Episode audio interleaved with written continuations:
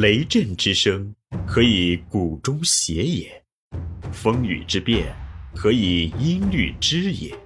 玄于语叹而知造湿之气，以小明大。欢迎继续收听玄宇文化独家出品的《东方智慧导读系列之悲惨世界中的逍遥人生》，庄子导读，刘丰涛编纂，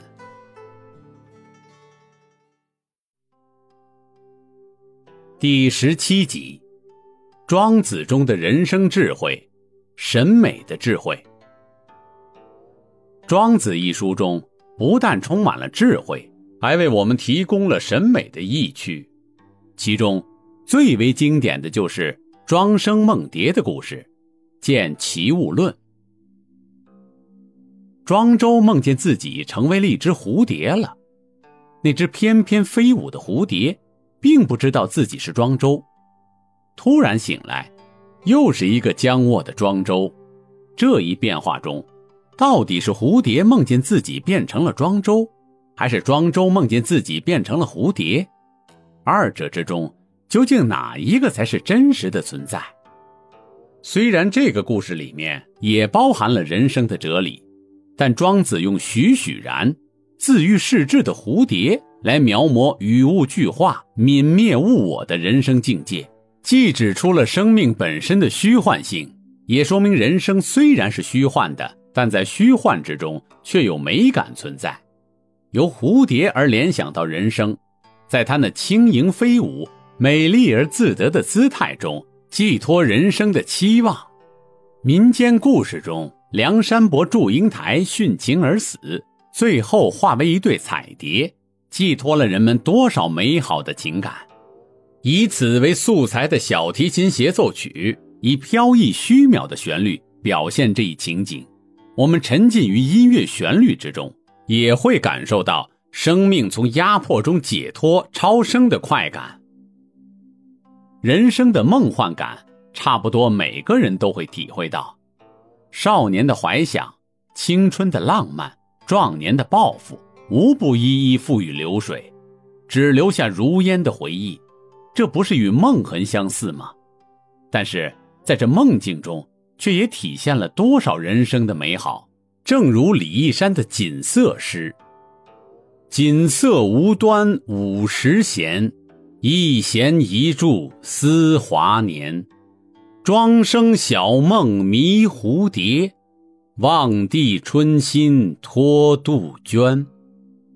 沧海月明珠有泪。”蓝田日暖玉生烟，此情可待成追忆，只是当时已惘然。那已然逝去的年华，有过多少美丽而伤感的故事？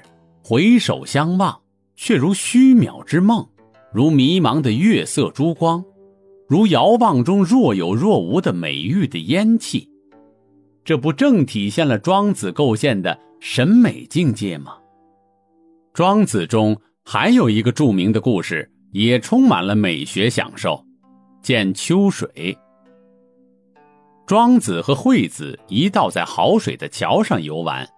庄子说：“鱼儿游得多么悠闲自在，这就是鱼儿的快乐。”惠子说：“你不是鱼，怎么知道鱼的快乐？”庄子说：“你不是我，怎么知道我不知道鱼儿的快乐？”惠子说：“我不是你，固然不知道你；你也不是鱼，你不知道鱼的快乐，也是完全可以肯定的。”庄子说：“还是让我们顺着先前的话来说，你刚才所说的，你怎么知道鱼的快乐的话，就是已经知道了，我知道鱼儿的快乐而问我。”而我则是在好水的桥上知道鱼儿快乐的。惠子和庄子是老朋友，他是以擅长精细辨析著称的人物。庄子和惠子的辩论体现了他们思路的差异，惠子偏于思辨，而庄子偏于审美。我们对于外界的事物可以冷静而不带情感的去观察，只注意它的形状、质地、用途等，这是理智的态度。如果观察是更深入而严密的，又可以说是科学的态度。另一方面，我们也可以充满感情、充满想象力的看待世间的一切，使万物以新奇多变、富于内在生命力的状态出现在我们的眼前。这是一种审美的关照。这时，外物不仅是其自身，同时也是人的审美对象。这两种不同的看待事物的态度都是不可缺少的。如果没有前一种态度，人类就无法正确的认识和利用自然；如果没有后一种态度，则整个世界将变得单调无比。假如说我们看到天上的白云，只能用。云以每小时十四公里的速度向东南方移动，这样的语言表达，而不能说一些白云在蓝天的高处漂浮，悠闲像浪子的爱情。这个世界就不再是人类的世界，它将完全让人无法忍受。对于审美的关照，倘若用理智和科学的态度去纠正它，那也是荒谬可笑的。李白诗中说。燕山雪花大如席，这里用天真的夸张传达了诗人对燕山大雪的心理感受，让人似乎可以看到他惊讶的神情。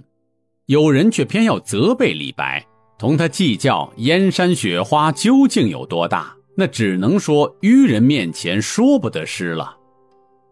惠子和庄子的另外一场辩论《逍遥游》也体现了二者观点的差异。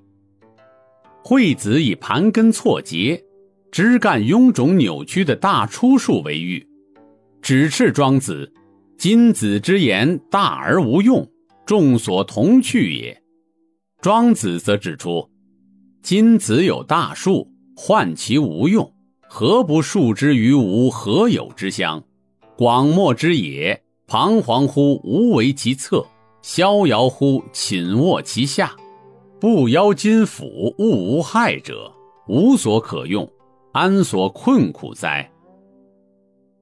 这里面关键就是为谁所用的问题，是被自己所用，还是被外界所用呢？世人之所以为无用，在精神的无何有之乡、广漠之野，却正可以体悟大道，保全天性，不受外物侵害，这难道不是大用吗？回到娱乐的问题，鱼儿在水中游动，那姿态是轻灵而敏捷的。人在观赏鱼儿时，内心中自觉或不自觉地模仿了他们的动作，自己好像已经变成了一条鱼儿，充溢着自由无碍、活泼欢畅的快感。这时候当然觉得鱼是快乐的。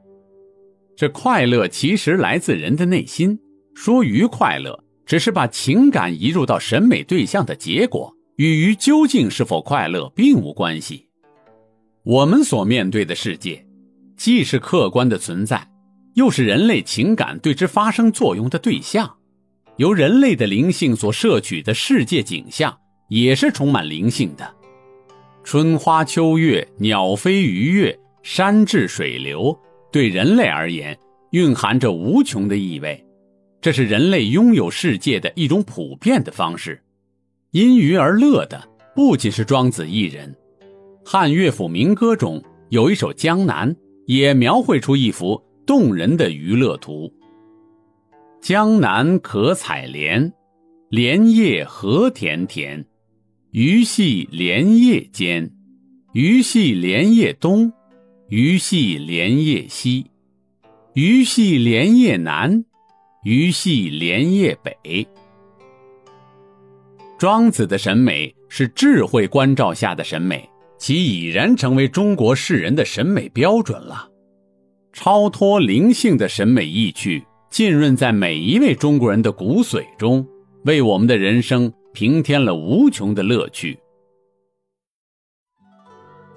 这里是玄宇文化东方智慧导读系列之。悲惨世界中的逍遥人生，庄子导读。